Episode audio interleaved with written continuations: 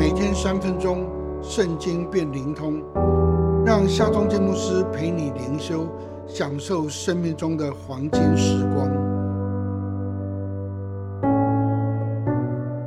耶利米书一章第十节，看哪，我今日立你在列邦列国之上，不要施行拔出、拆毁、毁坏、情妇。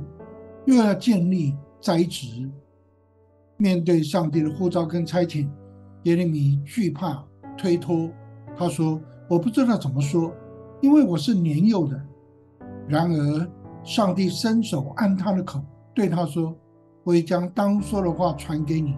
看了，我今日立你在列邦列国之上，我要施行拔出、拆毁、毁坏、情妇，又要建立。”栽植，正如上帝差遣使者使用坛上的红炭沾以赛亚的嘴，使他的罪得赦免，可以传讲上帝的信息。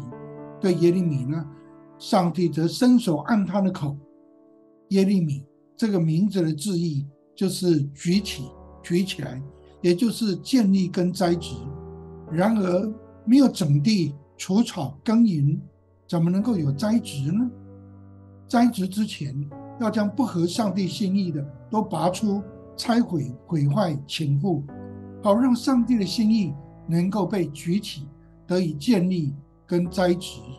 上帝举起耶利米，在列邦列国之上，给予更大更高的影响力，甚至在政治立场上让他当名嘴。虽然执政者都不采纳他的意见，如果上帝拣选你站在列邦列国之上，你一点不可为此自傲。取得更大的影响力，是为了让不合上帝心意的能够得以拔除、拆毁、毁坏、倾覆，使上帝的心意能够得以建立跟栽植。在这个时代，上帝也要借着你施行拔出、拆毁、毁坏、倾覆，使上帝的心意能够得以建立跟栽植。而这项使命是从我们的生命开始。你的生命中有哪一些不合上帝心意的，需要拔出、拆毁、毁坏、倾覆？有哪些合乎上帝心意的，要建立跟栽植吗？让我们来祷告。鉴察人心的上帝，愿你光照我，看在我里面还有什么要拔出、拆毁、毁坏、倾覆。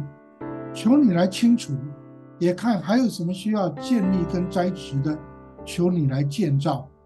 奉靠耶稣基督的名祷告，阿门。